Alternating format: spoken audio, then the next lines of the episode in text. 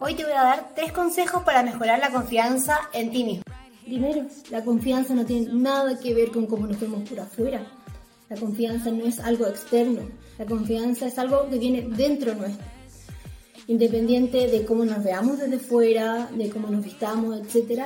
Si no somos capaces de apreciar, eh, de amar y admirar nuestras virtudes, nuestras habilidades y llevarlas sobre la mesa, nunca vamos a ser capaces de realmente confiar en nosotros. Número dos, no es sobre ser la mejor, las demás personas no son tu competencia.